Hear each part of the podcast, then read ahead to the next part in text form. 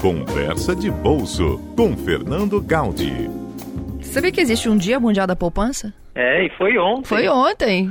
comemorou, comemorou, sabe quantos anos, Fernando? Ah. Que existe esse dia? 95 anos.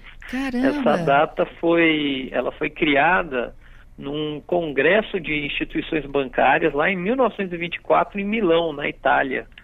E, e o objetivo era justa, justamente difundir entre, entre as pessoas na época que era importante poupar. Né? Cada vez mais as pessoas teriam que guardar os próprios recursos, e, e aí foi criada essa, essa data, né? E o, o, incrível é que esse, esse conselho ainda continua, continua valendo até hoje, né, Fernando?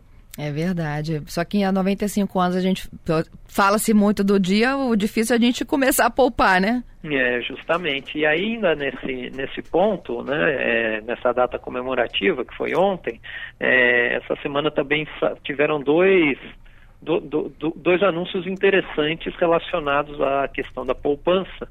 É, o primeiro é que saiu um estudo da Confederação Nacional dos Dirigentes Logistas e do SPC, né, Serviço de Proteção de Crédito, que ele mostrou que, apesar desse esforço que vem sendo feito aí já há anos, é, aqui no mercado brasileiro, somente 16% das pessoas que, que investem, né, e são poucas pessoas que conseguem investir, mas das que investem, somente 16% conseguem diversificar os seus investimentos. Né? A gente sabe, a gente sempre comenta aqui no Conversa de Bolso, que o ideal nunca é, nunca é colocar todos os ovos na mesma cesta, né? mas das pessoas que investem, é, 63% investem em um único produto. É, e 21% guardam o dinheiro na conta corrente ou em casa. Então ainda tem tem um caminho muito grande a percorrer. E dessas que investem, a maior parte ainda investe na poupança. 60% dos, do, do, do, das pessoas que, que foram objeto desse levantamento, 60% ainda investe na poupança. E aí, é, a outra notícia que saiu na semana e que está relacionado a isso, e que faz com que essa informação não seja muito boa e que as pessoas tenham que repensar, foi justamente a queda da Selic. Né? Então, no dia 30 do, do, do, do 10, né, é, dois dias atrás, foi anunciada aí pelo Copom é, a nova taxa da Selic, que é de 5% ao ano. E não foi exatamente uma boa notícia para as pessoas que investem na poupança. Por quê?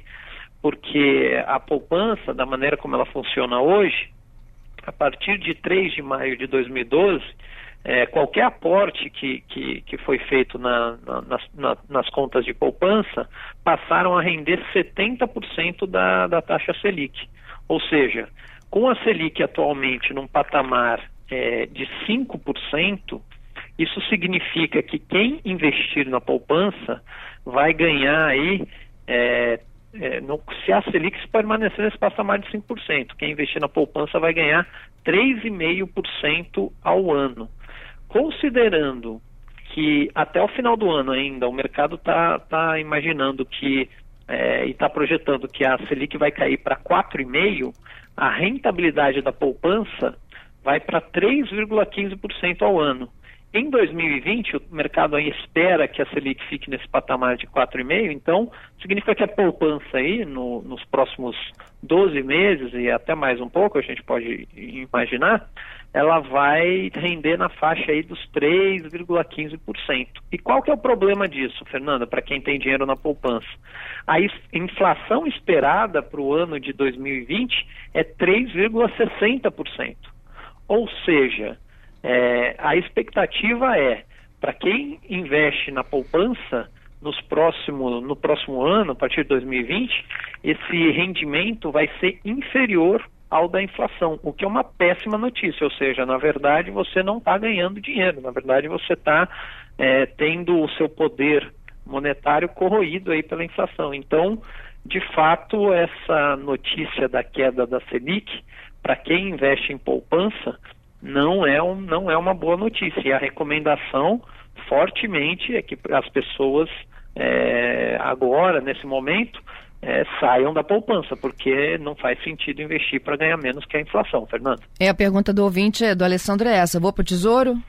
No mínimo, tesouro direto, porque o tesouro, é, principalmente os títulos chamados Tesouro Selic, ele vai ser um título que vai render mais do que a poupança, mais do que a inflação, né? principalmente se você deixar o seu recurso em mais de 12 meses, mais de dois anos, é, e ele, ele é mais seguro do que a poupança, ele tem mais liquidez do que a poupança, você pode resgatar em qualquer momento sem perda de rentabilidade.